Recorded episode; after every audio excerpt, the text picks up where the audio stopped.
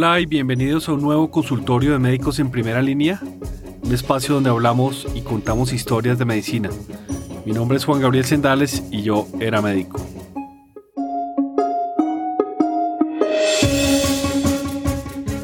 Bueno, muy bien, estamos hoy entonces con la doctora María Angélica Basurto. La doctora María Angélica es eh, internista, eh, neumóloga, eh, egresada del, del, Bosque y experta en medicina del sueño. Bueno, muchas gracias doctor, muchas gracias por la invitación. Me encanta estar acá y sobre todo para hablar de sueño. Queríamos antes de, de, de entrar en materia que nos cuente un poco cuál ha sido su, su trayectoria desde la perspectiva médica. Yo creo que parte de lo que hacemos acá también es rescatar, digamos, ese, ese trayecto que hacen los médicos que están trabajando eh, y, queríamos entender un poco por qué quiso estudiar medicina, eh, por qué neumología, por qué medicina del sueño. Bueno, eh, sí, pues yo me decidí por medicina desde muy chiquita, me encanta, me apasiona. Después, cuando terminé medicina, pasé por, primero quería ser pediatra, después quería ser oftalmóloga, finalmente terminé haciendo el rural en el Hospital Santa Clara, en el um, programa tuberculosis, y eso hizo que me, que me gustara la neumología y por eso terminé en neumología. Yo soy egresada del, del programa del bosque, que es en el Hospital Santa Clara, eh, después llegué a trabajar a, la neumológica después de unos años de graduada y el doctor Maldonado, que es el fundador de la Fundación Neumológica, me encargó eh, de encargarme del laboratorio de sueño. En ese momento yo no sabía nada de sueño, realmente eh, usted sabe que en ninguna facultad de medicina nos enseñan sueño y casi en ninguna especialidad. Y en las especialidades que tenemos que ver con el sueño, tampoco. Entonces, cuando el doctor Maldonado me dijo, encárgate del laboratorio de sueño, yo le dije, pero es que no sé nada de sueño. Eh, pero bueno, digamos que le acepté el, el, encargo y fue un reto grande, pero realmente esta, esta parte de la medicina es apasionante y por eso sigo después de tantos años aquí. Yo creo que en la Facultad de Medicina recibiremos que más de 45 minutos máximo de una clase de sueño, eh, dada, por ahí, dada por ahí en fisiología. Máximo. Eh, y sin duda la columna vertebral de la medicina de hoy es sueño, nutrición y ejercicio. Yo creo que ese, eso es, partiendo un poco de eso, por, ¿por qué es importante dormir bien desde su perspectiva? Dormir bien, como usted lo acaba de decir, es un pilar de la salud es un pilar de la salud con la nutrición y el ejercicio. Eh, de hecho, este año la American Heart Association lo incluyó en los ocho esenciales de la vida. Entonces, sin sueño no hay vida. Sabemos que no dormir es incompatible con la vida en muchas especies.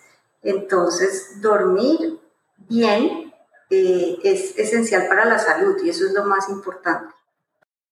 Y, si habláramos un poco, digamos, de, fisiología, eh, mucho, ¿cómo, es, ¿cómo es que comienza, digamos, el cuerpo a, prepararse para, la noche eh, y, y comenzar a dormir?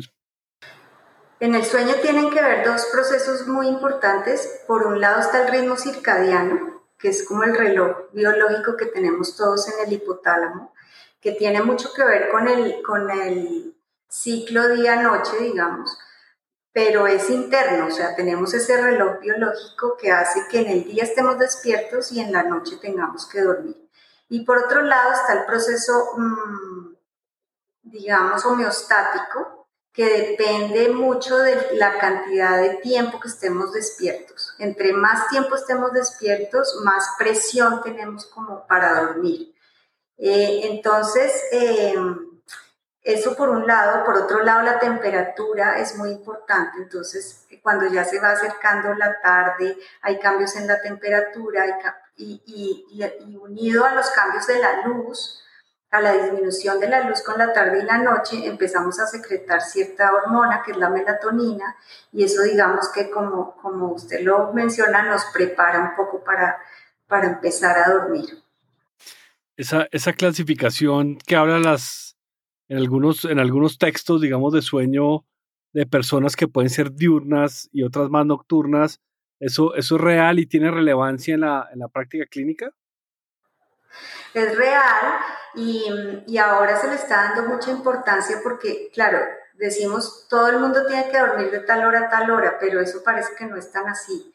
O sea, si yo funciono mejor durmiéndome un poco más tarde y levantándome un poco más tarde, eh, eh, probablemente yo debería ser, tener ese, esos horarios. Lo que pasa es que la vida y los trabajos no lo permiten, ¿no? Pero sí es verdad que hay esos dos tipos de personas, los que se tienen que acostar más temprano y funcionan mejor madrugando y los que funcionan mejor al final del día y deben dormir hasta más tarde. Entre ese último grupo están, por ejemplo, los adolescentes, que biológicamente debería ser así y por eso eh, hay un movimiento grande de que los adolescentes no entren tan temprano al colegio porque primero se sabe que biológicamente les va mejor si duermen un poco más. Y segundo, el hecho de madrugar más también se ha demostrado que tienen peor desempeño escolar, por ejemplo, y que en los países que ellos van al colegio manejando tienen más accidentabilidad. Entonces ellos no deberían entrar al colegio antes de las 8 de la mañana. Y eh, hablando un poco de esa duración, digamos, de sueño, eh, que también hay muchas discusiones, se habla entre 7 y 9 horas, pero esas 8 horas, como usted mencionaba ahora, ¿depende más de la calidad del sueño que del tiempo o es, o es eh, diferente? Digamos que la característica de un buen sueño está la duración y la calidad. No necesariamente si yo duermo 4 horas de buena calidad es bueno. Entonces las dos cosas deben estar presentes y ya sabemos que aunque hay ciertas variaciones y puede ser muy individual el tiempo que yo necesito para estar bien, sí está alrededor de 7 horas para los adultos. Eh, y se ha demostrado que dormir menos de 5 horas eh, impacta de forma muy importante en comorbilidades y en mortalidad. Entonces, sí, eh, no, yo duermo 4 horas y, y me siento bien, pues bueno, Puede ser que yo necesite menos tiempo que otra persona, pero claramente menos de cinco horas sí se relaciona con peores desenlaces de salud. En, en, en cuanto a eso, digamos, las fases de, de esas etapas de sueño, usualmente entendemos desde la parte médica que hay, digamos, una fisiología de restauración mental eh, y otra, digamos, de optimización. Eh, ¿Cuáles son como esas fases, digamos, del sueño hablamos de sueño superficial, sueño profundo, eh, movimientos oculares rápidos, etcétera, pero ¿cuáles serían como esas etapas, digamos, del sueño normal? Normalmente nosotros nos dormimos en el sueño superficial, que se, que se divide en, nosotros pues tenemos una clasificación N1, N2, es el sueño superficial, el N3 es el sueño de ondas lentas o sueño profundo, y después de ese va el sueño REM, que es el, movimiento, el, sueño de movimientos oculares rápidos. Entonces toda la noche nos la pasamos en ese ciclo. Sueño superficial, sueño profundo, sueño REM. Al principio de la noche tenemos más sueño profundo y un poco de sueño REM y a medida que va transcurriendo la noche tenemos mucho menos sueño profundo y mucho más sueño REM. Terminamos, digamos, en la noche o ya en la madrugada con un gran periodo de sueño REM y poquito sueño profundo. Eso es importante porque ciertas hormonas y ciertos eh, mecanismos fisiológicos se, se, llevan a cabo más en el sueño profundo y otros más en el sueño REM. Por eso es tan importante que esté toda la noche bien eh, organizada para que todo eso ocurra. Sobre todo los niños, por ejemplo, el, sueño no REM se produce la hormona de crecimiento, sobre todo el sueño profundo en la primera parte de la noche. Y lo que usted mencionaba como de restauración cerebral, neuronal, eh, parece que es más durante el sueño REM. En el sueño REM eh, digamos que el cerebro desecha todo lo que hemos, todos los estímulos que hemos recibido en el día, pero no necesitamos, pero aprendemos o digamos que fijamos en la memoria lo que sí necesitamos. Entonces, por eso es tan importante que estén todas las etapas de sueño presentes en una noche. Y uno, uno podría darle proporciones a eso, por ejemplo, no sé, 25% de sueño superficial, 60% eh, de profundo, como para ir catalogando. Sí, eh, normalmente, eh, bueno, los niños, cuando desde que nacen, tienen una gran proporción de sueño REM, ¿no? y como duermen tantas horas, entonces casi hasta el 50% del tiempo están en sueño REM. Eh, ya cuando uno va pasando, eh, pues se va consolidando un poco más lo que va a ser el sueño del adulto, que más o menos está 20% sueño REM, 20% sueño profundo, un poco menos, y el resto es sueño superficial. O sea, la mayoría del tiempo la pasamos en sueño N2 si uno, si uno mira entendiendo eso, las secreciones de hormonas y todo eso, pues obviamente tienen ahí un, impacto, pero ¿hay alguna relación, digamos, con otro tipo de manifestaciones, por ejemplo, patológicas? Estaba leyendo un par de artículos de, Alzheimer, por ejemplo, y sueño, eh, que incluso en el sueño hay, se pueden recoger un poco las neuronas y, el, líquido cefalorraquídeo como que se limpia y, bueno, una cantidad de, temas fisiológicos que hasta ahora estamos comenzando a entender, pero que se relacionan mucho con enfermedades como Alzheimer, por ejemplo. Sí, es verdad. Todas esas eh, teorías de la, de la circulación y del desecho de todas las sustancias nocivas que producimos se están hasta ahora entendiendo, pero sí hay estudios en animales que demuestran que todo ese amiloide y esa sustancia tau que se ha relacionado con el Alzheimer eh, es muy importante eh, ese desecho en el sueño y que los, las personas que duermen más fragmentado o que tienen alguna patología del sueño tienen más depósito de esas sustancias nocivas y podrían relacionarse con Alzheimer. Eh, hay muchas cosas del sueño que hasta ahora se están empezando a entender, ¿no? Eh, muchas cosas y, eso es lo apasionante de esta disciplina. los, los sueños ocurren en la fase REM. Eh, los vívidos, porque parece que en el sueño no REM también soñamos. ¿Y cuál es, cuál es la visión de un especialista en sueño de los sueños? no sabemos casi nada de los sueños. Eh, de hecho, hay unos libros muy interesantes que han eh, escrito algunos eh, neuro, neurofisiólogos y bueno, hay uno que se llama Why We Sleep o Why We Dream más bien. Muy interesante, pero realmente los que nos dedicamos a las patologías del sueño, como apnea del sueño y eso, no, no, no sabemos mucho de los sueños, ¿no? Hay algunas teorías muy interesantes de, de por qué soñamos, de, por ejemplo, que eh, hay algunas cosas en estrés postraumático súper interesantes de los sueños, eh, pero hasta ahora estamos empezando a entender un poco eso.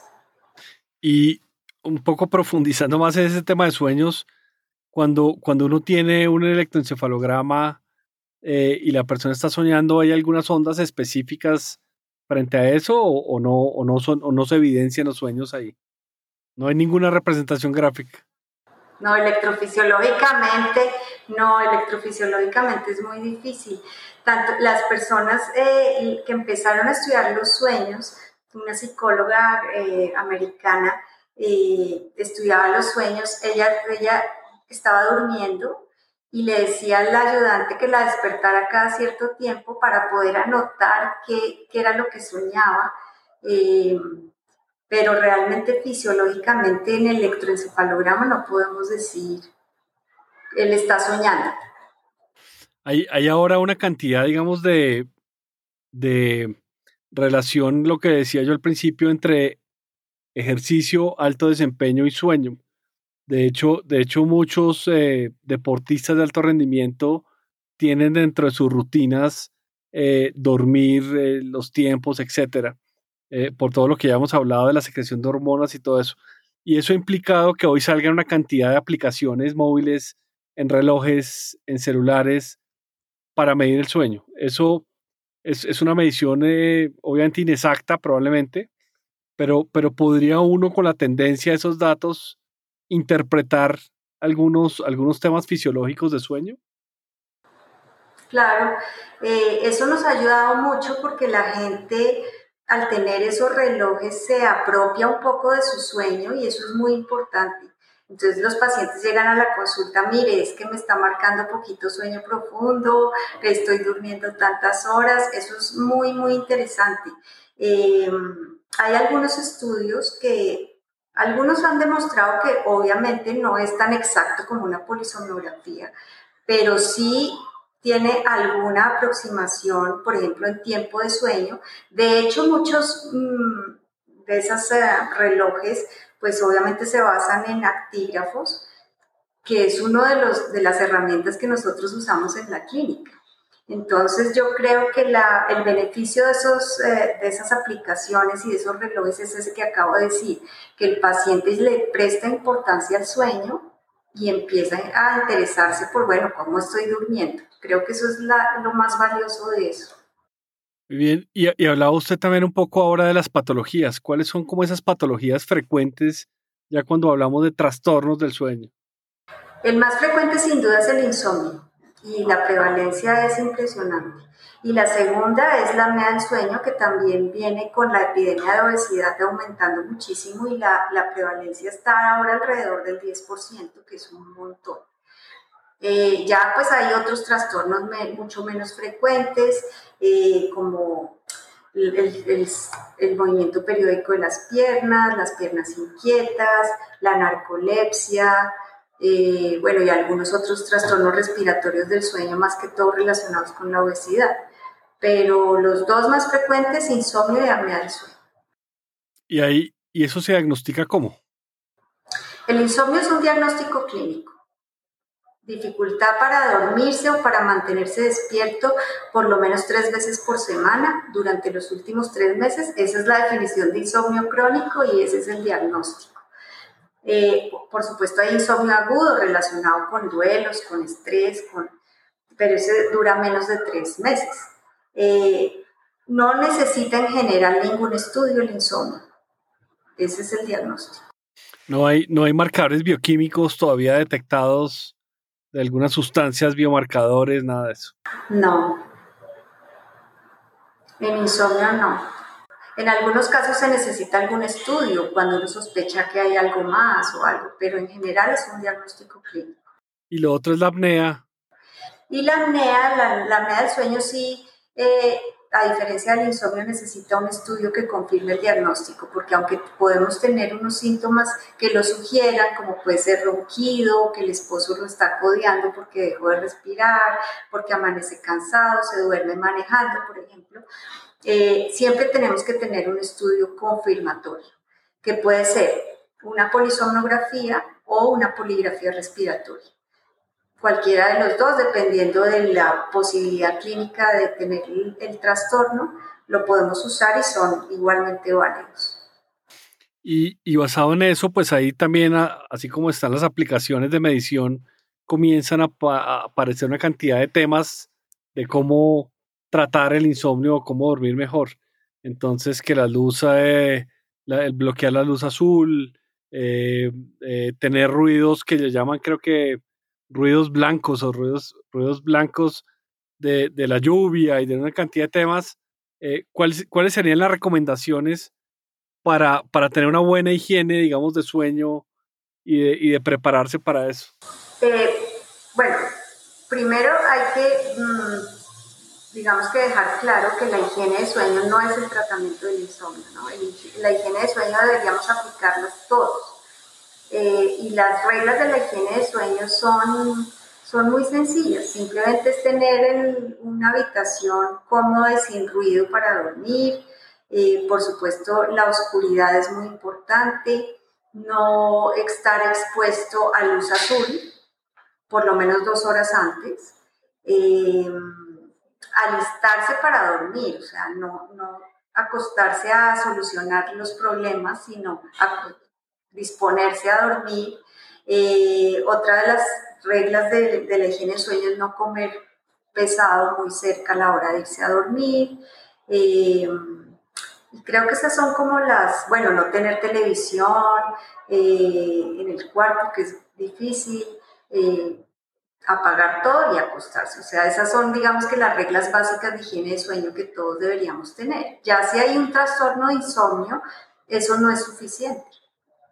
Y el, y el tratamiento es ya una terapia cognitiva en donde, digamos que, entre comillas, le reeducamos el cerebro para, para dormir porque la causa más frecuente de insomnio es eso que acabo de decir y es acostarse a, organizar la agenda o a pensar en lo que tengo que hacer mañana o en lo que dejé de hacer hoy. Entonces, digamos que la terapia cognitiva, que es la, el pilar del tratamiento, nos enseña eso, a, ciertas estrategias para, digamos que poner la mente en blanco y, reeducar el cerebro para dormir. En algunos casos se necesitan medicamentos, eh, pero, pero la, la, solución, digamos, es esta terapia cognitiva. Y se habla también de muchos suplementos que hoy son, eh, digamos, nutricionales. Por ejemplo, el magnesio, eh, que estabiliza mucho la membrana. La misma melatonina, por ejemplo, que leyendo hay 500 tipos de melatonina, no todos con las dosis que debería ser. Pero ¿cuál es, cuál es su percepción de, de todos esos suplementos nutricionales? ¿Funcionan, no funcionan? ¿Y cuáles serían como esos ideales? Eh, digamos que hay muchos tratamientos eh, naturales, por ejemplo, valeriana, todo eso. Casi, casi no hay evidencia científica. Hay algunos estudios que pueden decir que la pasiflora, por ejemplo, disminuyen un poco la latencia de sueño, es decir, el tiempo para quedarse dormido, pero no, es muy fuerte la evidencia realmente. Y con respecto a melatonina, tiene unas indicaciones muy específicas, eh, que podrían ser, por ejemplo, niños con trastorno del espectro autista, o, niños con algún trastorno neurológico, pero el, problema es ese que usted dice, que se consiguen en, en, las en los mercados naturales y uno realmente no sabe qué dosis de melatonina tienen esos, esos suplementos. Entonces, lo ideal es que la melatonina sea formulada por un médico con una presentación que se sepa cuál es la, la concentración realmente y que vigile los efectos secundarios. Hace poco salió una alerta de la Academia Americana de Medicina del Sueño del, gran abuso de melatonina que hay en Estados Unidos, sobre todo en niños, y de los efectos que puede tener, que no se sabe muy bien, sobre todo porque son cosas que se usan a largo plazo sin ningún control. Entonces, eh, la recomendación es siempre buscar ayuda médica y que si el médico considera que es melatonina, sea con una receta ¿Hay, ¿Hay inductores del sueño? ¿Ese sería un inductor del sueño o hay otros? No, hay muchos inductores del sueño ya, eh, digamos que farmacológicos. Hay de varios tipos, benzodiazepínicos, no benzodiazepínicos y otros, que los usamos en el insomnio eh, como tratamiento mientras la terapia cognitivo-conductual empieza a funcionar. Entonces, digamos que lo ideal es no usar esos inductores de sueño más de ocho semanas. Eh, pero por supuesto que hay, y hay muchos, y además se abusa mucho de los medicamentos inductores del sueño, porque lo más fácil para, para el que sufre insomnio es tomarse una pastilla, lo difícil es hacer la terapia y poner, digamos que hacer la tarea. Y, y ahora están, eh, como está de moda el cannabis medicinal, eh, también lo utilizan mucho para, para supuestamente dormir mejor, pero no tiene un impacto en calidad Sí, sobre todo a largo plazo. Parece que al principio sí tiene algún efecto, pero a largo plazo ese efecto se va perdiendo. No, es muy clara la evidencia con respecto al cannabis, pero cada vez más se usa. Ahí, desde otra perspectiva, el sueño también se ha relacionado mucho con temas metabólicos. Eh, de hecho, eh, eh, producción de una cantidad de, de hormonas, grelina, leptina, relacionadas con estos temas de sueño.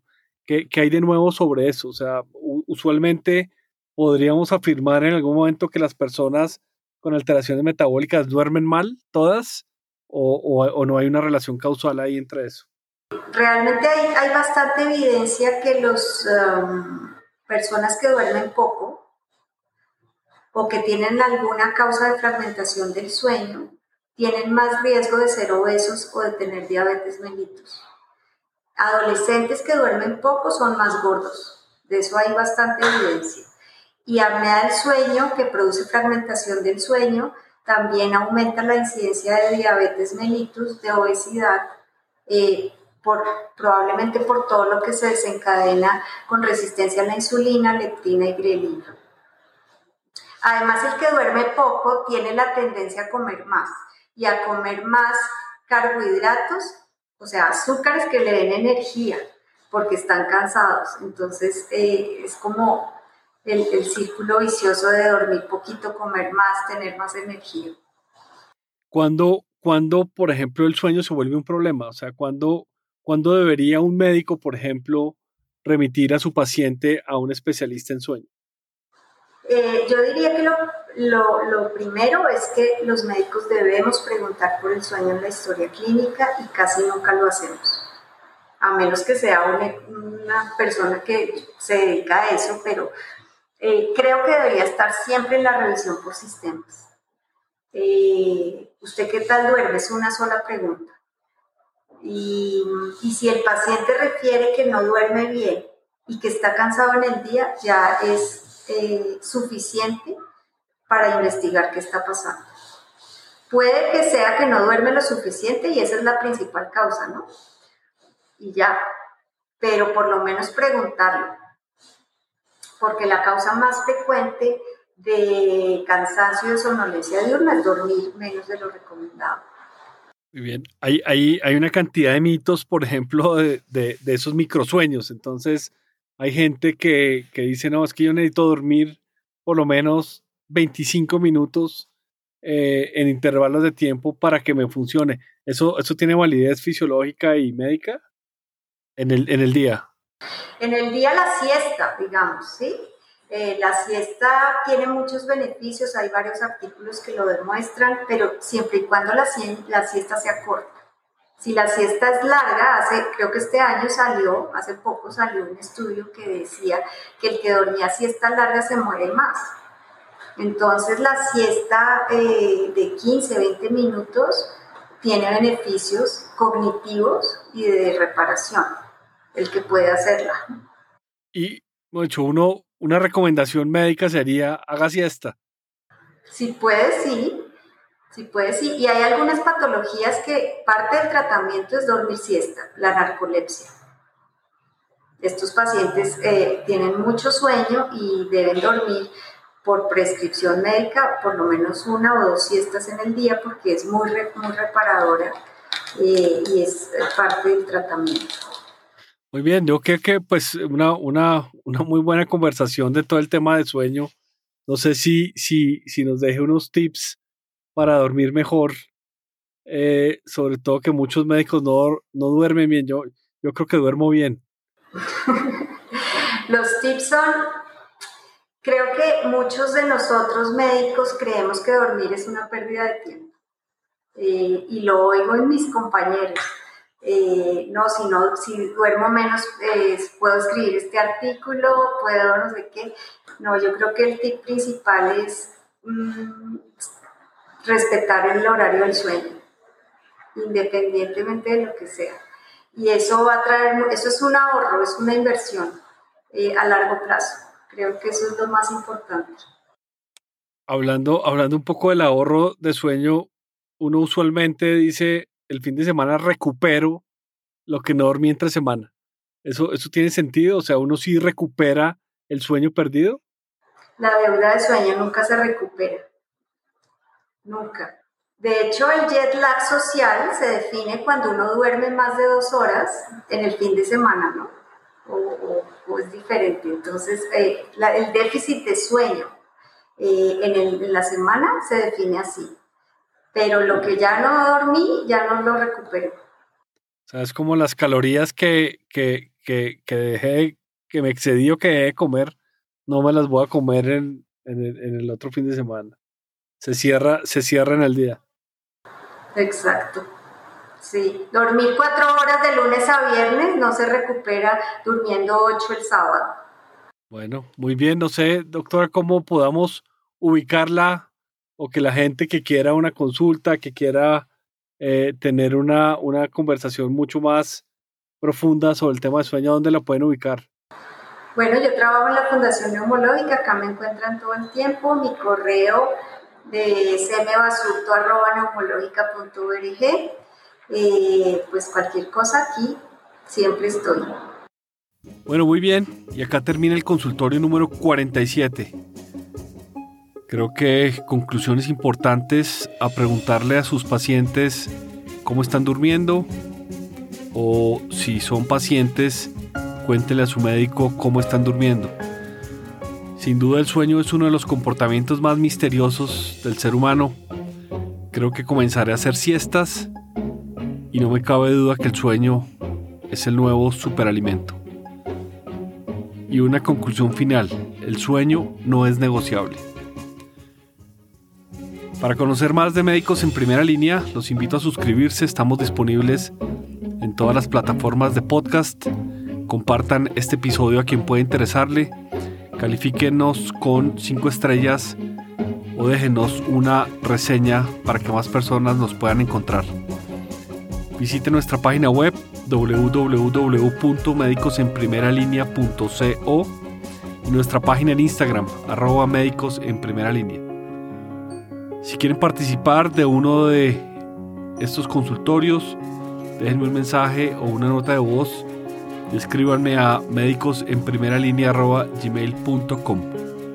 Que tengan una muy buena semana.